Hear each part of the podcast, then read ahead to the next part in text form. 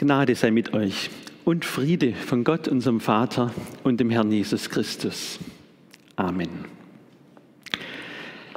Gebet in Krisenzeiten wurde mir als Thema vorgeschlagen und am besten noch irgendwas mit Psalmen. Da fiel mir ziemlich gleich der bekannteste von allen Psalmen ein, Psalm 23. Das ist ja so wenig originell, das Predigtthema, dass es fast schon peinlich ist. Aber andererseits dachte ich, in Krisenzeiten ist es doch gut, sich zu besinnen auf das, was so zentral ist, die Basis, die Grundlagen. Und ins Notfallgepäck eines Christen gehört auf jeden Fall Psalm 23. Deswegen denken wir über den heute nach. Viele kennen ihn auswendig, wer nicht, sollte es nachholen. Es lohnt sich. Psalm 23, ein Gebet für gute Zeiten, aber auch für Krisenzeiten. Der Psalm malt uns drei Bilder vor Augen, die grüne Wiese, das dunkle Tal und den gedeckten Tisch. Erstens die grüne Wiese. Der Psalm beginnt, der Herr ist mein Hirte. Ich frage mich zuerst, mit wem redet der Psalmbeter? Das ist ja gar kein Gebet, sonst müsste er ja sagen, du Herr, bist mein Hirte. Aber nein, da steht der Herr, so unpersönlich. Ist es ein Bekenntnis, so vor irgendwelchen Menschen, vor, keine Ahnung, der ganzen Welt? Ich, das vielleicht auch, aber ich glaube, vor allem redet der Psalmbeter mit sich selber. Manchmal muss man sich selber sagen, was denn wichtig ist. Du, hör mal zu. Vielleicht gerade in Krisenzeiten Du hast einen Hirten. Der Herr ist dein Hirte. Das ist die Basis, auf der du lebst. Der Herr. Das erste Wort ist in den Luther-Übersetzungen groß gedruckt. Das heißt, da steht im Hebräischen, im Urtext, der Gottesname Jahwe. Der ist untrennbar verbunden mit der Geschichte Israels, mit dem zentralen Ereignis der Geschichte Israels, der Befreiung aus Ägypten. Sie waren Sklaven. Ihnen ging es nicht gut, sie waren unterdrückt, sie waren gefährdet. Und Gott berief einen Leiter, Mose, der sie in die Freiheit führen sollte, und dem offenbart Gott seinen Namen. Mose fragt, wer bist du? Und Gott sagt, ich bin Jahwe, das heißt, ich bin der ich bin. Das ist zunächst mal der unverfügbare Gott, aber auch, ich bin für euch da. Dieser Jahwe, dieser Gott hat Israel aus Ägypten befreit. Und der, sagt der Psalmbeter, dieser Ich bin da, der uns befreit hat, der ist mein Hirte. Nicht nur der Hirte unseres Volkes, auch nicht der Hirte der ganzen Welt, sondern ganz persönlich meiner. Wer das noch nicht so sagen kann, der Herr ist mein Hirte der sollte nicht ruhen, bis er dahin kommt. Der Glaube ist was ganz Persönliches. Mein Gott, mit dem ich reden kann und der mit mir redet, der sich um, um mich kümmert, dem ich gehöre. Das ist gut, wenn man das sagen kann. Der Herr ist mein Hirte, der redet mit mir, der kümmert sich um mich. Wer das bekennt, sagt aber auch, ich bin ein Schaf. Schafe haben nicht den besten Ruf. Sie gelten nicht als so besonders intelligent und sie sind ziemlich wehrlos und sie sind manchmal auch hilflos. Gerade in einem Land wie Israel, aus dem dieser Psalm kommt, das ziemlich trocken ist, da braucht ein, Schafe, ein Schaf einen Hirten, der weiß, wo die Weiden sind, und wenn die eine abgeweidet ist, der einen weiterführt, der einen beschützt. Damals gab es sogar noch Löwen in Israel.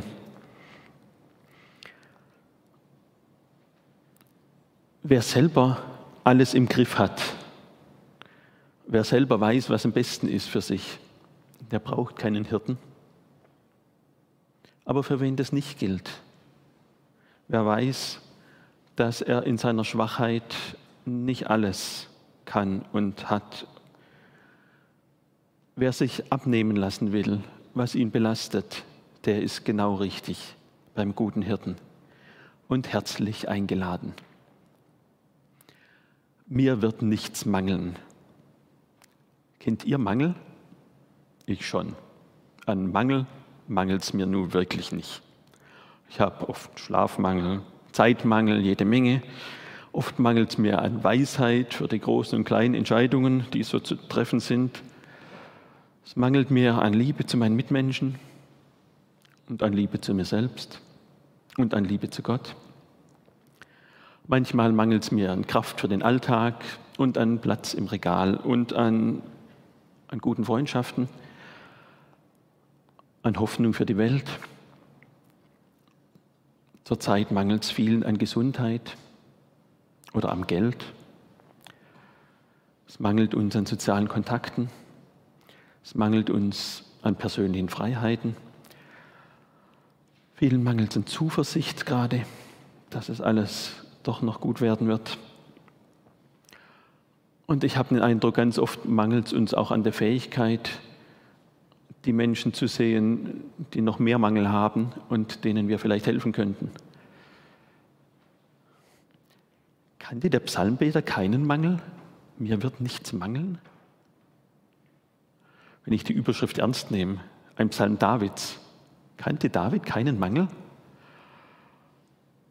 Also wenn ich in seine Geschichte reingucke, dann hat er doch harte Zeiten gehabt, als er auf der Flucht war und auch manche Nöte. Ich will ihm nicht zu nahe treten, aber ich glaube, der kannte auch Mangel. Wie kann der das dann sagen? Der Satz ist irgendwie in der Zukunft formuliert, mir wird nichts mangeln. Ich denke, das ist eine Glaubensaussage, eine Vertrauensaussage. Ich vertraue meinem Hirten. Ich lebe zuversichtlich und hoffnungsvoll. Ist das jetzt nur Zweckoptimismus? So wird alles gut, alles wird gut. Verschließt er die Augen vor der Realität? Ich glaube, er verschließt die Augen nicht aber er guckt woanders hin. Denn er hat gute Gründe für die Hoffnung, dass es gut werden wird, dass ihm nichts mangeln wird. Er guckt auf das Gute, was er jetzt schon erlebt. Und er sieht, ich habe, was ich brauche. Er weidet mich auf einer grünen Aue und führet mich zum frischen Wasser. Das ist das, was ein Schaf braucht. Grüne Weide, grünes Gras, frisches Wasser. Haben wir, was wir brauchen? Also ich schon. Und viel, viel mehr als genug. Viel mehr, als ich brauche. Das kann jetzt keine von anderen sagen, aber ich glaube, viele können das von sich sagen, gerade bei uns hier. Wir haben, was wir brauchen zum Leben. Mehr als genug. Der Mensch braucht ja aber auch nicht nur Essen und Trinken. Es geht weiter. Er erquickt meine Seele. Die Seele, das ist im Hebräischen der Mensch in seiner Bedürftigkeit. Das Wort Seele ist das gleiche Wort wie Kehle oder Schlund, Rachen. Das steht für die ganzen Bedürfnisse, die wir haben, für die Sehnsüchte, die in dieser Welt nicht wirklich gestillt werden können. Nichts in der Welt kann uns diesen Durst stillen, aber bei Gott können wir Frieden finden. So wie Augustinus sagt, unruhig ist unser Herz, bis es Ruhe findet in dir. Der Hirte weiß um die Bedürfnisse von einem Schaf und er sorgt für sie. Deswegen muss sich das Schaf auch keine Sorgen machen, wie es weitergeht. Er führt mich auf rechter Straße um seines Namens willen. Wenn Gott mich leitet, werde ich nicht in die Irre gehen. Ich muss meine Wege nicht selber wissen. Gott, der Hirte, leitet mich. Manchmal ruft er, sagt, wo es langgehen soll. Manchmal gibt es so einen Klaps mit dem Stock in die richtige Richtung. Manchmal lässt er uns einfach gehen und geht mit. Egal wie, er wird uns bewahren vor den Abgründen und davor, völlig in die Irre zu gehen. Der Weg ist nicht immer nur schön vielleicht, aber er ist gut, weil der gute Hirte dabei ist. Und das können viele Menschen bezeugen, die mit ihm unterwegs sind. Bis hierher hat er geholfen. Und wenn ich zurecht, zurückschaue, ich habe keinen Mangel gehabt. Es hat immer gereicht. Und deswegen vertraue ich, er wird auch weiter gut führen. Dafür bürgt er mit seinem guten Namen, Jahwe, der Ich bin da. Der ist mein guter Hirte. Wir hören oder singen, wenn möglich, eine Vertonung dieses Psalms. Zweitens das finstere Tal. Plötzlich ändert sich die Szene. Der Beter ist nicht mehr auf der grünen Wiese oder am Bach, sondern im finstern Tal, im Tal der Todesschatten, kann man auch übersetzen. Wie kommt er dorthin? Ist er seinem Hirten weggelaufen? Hat er selbst den Weg gewählt und ist auf Abwege gekommen? so wie das verlorene Schaf aus dem bekannten Gleichnis. Auch dann wird ihm der Hirte nachgehen und ihn suchen, bis er ihn wiederfindet. Aber hier denke ich, ist es anders. Der Beter ist ja nicht allein im finstern Tal. Er sagt, der Hirte ist bei ihm. Dann hat ihn wohl der Hirte in diese Lage gebracht. Der Hirte hat ihn ins finstere Tal geführt, ins Tal der Todesschatten. Warum weiß das Schaf nicht? Es ist ja nur ein Schaf. War vielleicht zu viel Sonne gar nicht gut? Oder ist es der Weg zu den neuen Weideplätzen? Oder ist es der Weg nach Hause? Das Schaf weiß es nicht. Aber das Tal der Todesschatten ist kein schöner Ort. Es ist bedrohlich. Hinter jedem Fels könnte ein Raubtier sitzen. Im Dunkeln sieht man den Weg nicht gut. Das sind Steine, man könnte stolpern und sich verletzen. Niemand will im Tal der Todesschatten sein. Aber es kann sein, dass der Hirte sein Schaf reinführt. Es kann sein, dass Gott uns selbst in solche Schwierigkeiten bringt und wir verstehen nicht warum. Wir müssen damit rechnen, dass Zeiten kommen, in denen wir die Todesschatten sehen. Und ich glaube, für viele ist die gegenwärtige Krise tatsächlich gerade so ein Tal der Todesschatten. Aber der Beter hat keine Angst. Warum? Weil er nicht alleine ist aber nicht, weil die Freunde auch da sind, sondern nein, der Hirte ist da. Und an der Stelle wird dieser Hirte zum ersten Mal direkt angesprochen. Und ob ich schon wanderte im finstern Tal, fürchte ich kein Unglück, denn du bist bei mir. Dein Stecken und Stab trösten mich. Du bist bei mir, der Hirte ist da.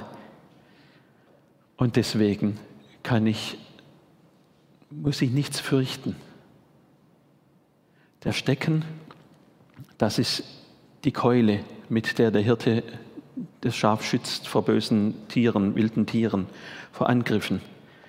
Der Stab, den verwendet er, um das Tier zu leiten, dass es nicht irgendwie stolpert, abirrt, in den Graben fällt oder was auch immer. Das Tal der Todesschatten, das ist und bleibt finster und unheimlich.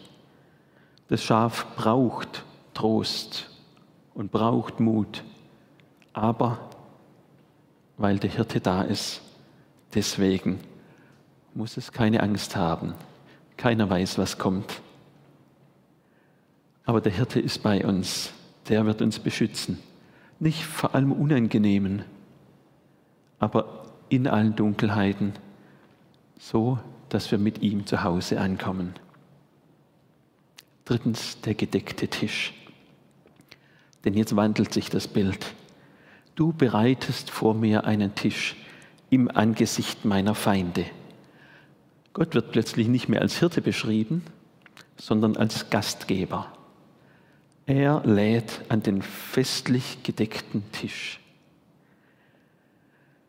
Du salbest mein Haupt mit Öl und schenkest mir voll ein.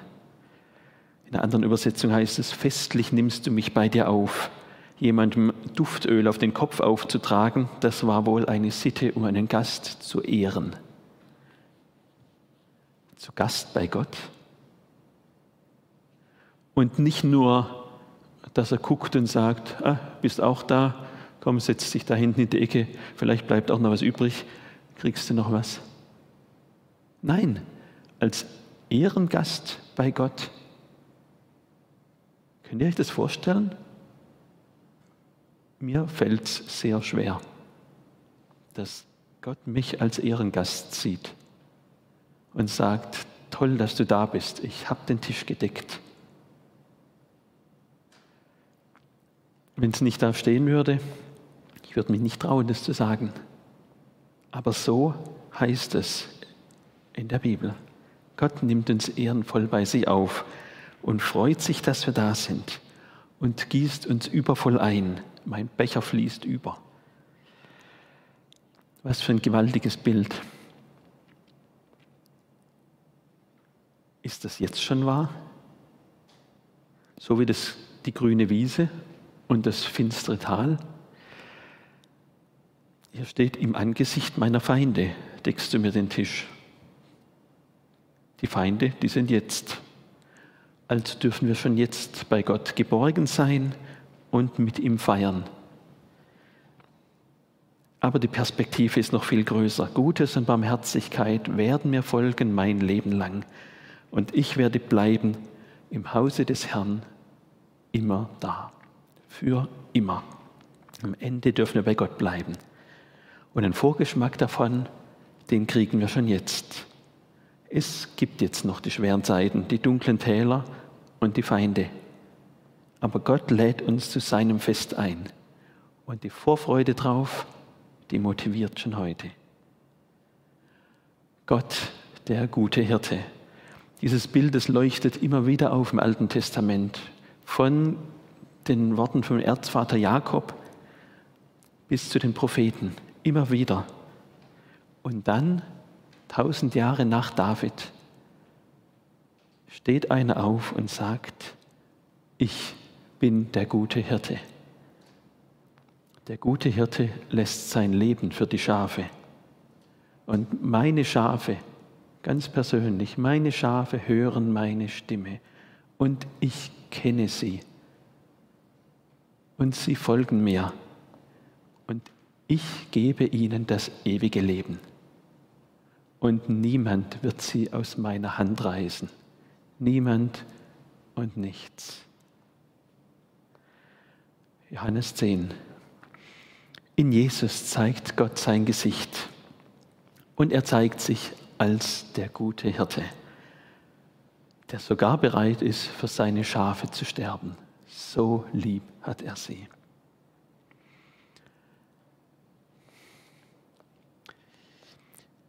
Im Buddhismus erzählt man sich eine Geschichte.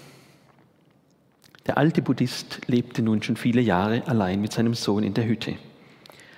Eine kräftige, zum Reiten gezähmte Stute war ihr ganzer Besitz.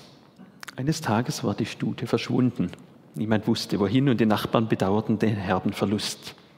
Welch ein Unglück! Der alte Mann lächelte nur still und antwortete, ich bin froh, was auch kommt. Ob es Glück ist oder Unglück, weiß man's. Wenig Tage später kam die Stute zurück. Ihr folgten ein paar wilde Mustangs. Der Sohn konnte seine Freude gar nicht fassen und fing die schönen Tiere ein. Die Nachbarn kamen zu Besuch und gratulierten zum guten Ausgang der Geschichte. Was für ein Glück! Der Alte jedoch sagte nur fröhlich, weiß man's? Eine Woche später stürzte der Sohn von einem der Mustangs und brach sich das Bein. Mühsam trug ihn der Vater zur Hütte und versorgte die Verletzung. Die Nachbarn halfen so gut es ging und versuchten zu trösten. So ein Pech, was euch da zugestoßen ist. Weiß man's? erwiderte der Mann mit einem feinen Lächeln. Noch im selben Monat kamen Offiziere ins Tal, die junge Männer für die Armee rekrutierten. Alle jungen Männer aus dem Tal wurden eingezogen und mussten in den Krieg. Nur den verletzten Sohn des alten Buddhisten ließen die Soldaten in der Hütte zurück. Die Dorfbewohner fürchteten um das Leben ihrer Söhne, freuten sich aber auch für den alten Mann. Was für ein Glück! Er antwortete, weiß man's? Ich bewundere diesen Buddhisten. In jeder Lebenslage gelassen und heiter bleiben. Das ist gut, oder? Und sicher ist an dieser Geschichte richtig, wissen wir, was gut ist und was schlecht, was wirklich die guten Zeiten bedeuten und was die schweren Zeiten bedeuten. Aber ich bin so froh, dass wir nicht nur irgendein Schicksal haben, das über uns reinbricht, sondern wir haben einen guten Hirten, der auf uns schaut, der uns kennt, der auf uns achtet, der für uns sorgt. Und deswegen dürfen wir getrost sein in den guten Zeiten, auf der grünen Wiese und im dunklen Tal. Und wir müssen nicht mal alles lächelnd ertragen, sondern wir dürfen auch weinen und klagen und jammern. Die Psalmen machen es uns vor. Aber vor allem dürfen wir vertrauen und zuversichtlich sein, Gott ist mit uns unterwegs, mit jedem Einzelnen von uns. Er sorgt für uns, er bewahrt uns und er wird uns ans Ziel bringen, in das Zuhause bei ihm. Was für eine großartige Perspektive. Und der Psalm 23 ist ein Gebet für gute Zeiten und für Krisenzeiten, das uns hilft zu dieser Perspektive. Und der Friede Gottes, der höher ist als alle Vernunft, bewahre eure Herzen und Sinne in Christus Jesus. Amen.